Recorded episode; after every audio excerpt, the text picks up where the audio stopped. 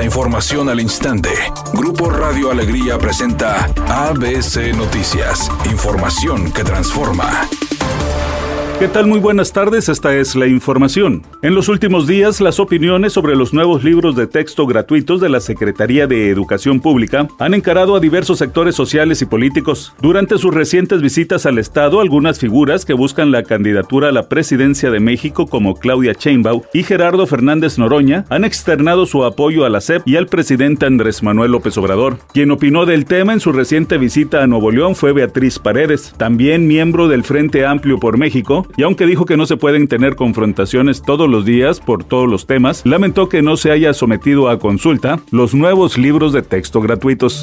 Luego de denunciar que detrás de la campaña de descalificación a los nuevos libros de texto gratuitos están el PAN, las empresas editoriales y los llamados intelectuales orgánicos que, desde el gobierno de Ernesto Cedillo, se beneficiaban con sumas multimillonarias por la elaboración e impresión de los textos, el presidente López Obrador informó que a partir del próximo martes, la secretaria de Educación Pública Leticia Ramírez Amaya y quienes participaron en el diseño de los libros van a explicar los contenidos para aclarar dudas. ¿Cuál es este el fundamento teórico que utilizaron, quiénes participaron, qué papel tuvieron los maestros, que son los que los van a aplicar, que nunca los tomaban en cuenta cuando se hacían los libros, porque era un asunto de los de arriba nada más, tanto de los empresarios, de la industria editorial, como de los intelectuales orgánicos.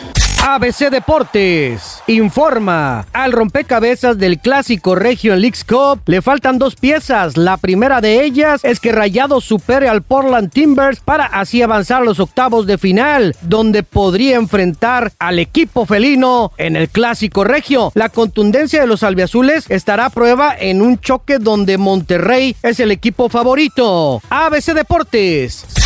Ana Ferro, viuda de Fernando del Solar, confesó que ya fue notificada para desalojar el departamento en Cuernavaca, reclamado por Ingrid Coronado. Aseguró que ante dicha notificación no ha hecho nada, debido a que fue ante un notario y este no es considerado una autoridad. La viuda del conductor fallecido en junio del 2022 dijo que también le gustaría llevar el proceso sin llegar a los juzgados, sin embargo está orientada por sus abogados. Redacción y voz Eduardo Garza Hinojosa. Tenga usted una excelente tarde.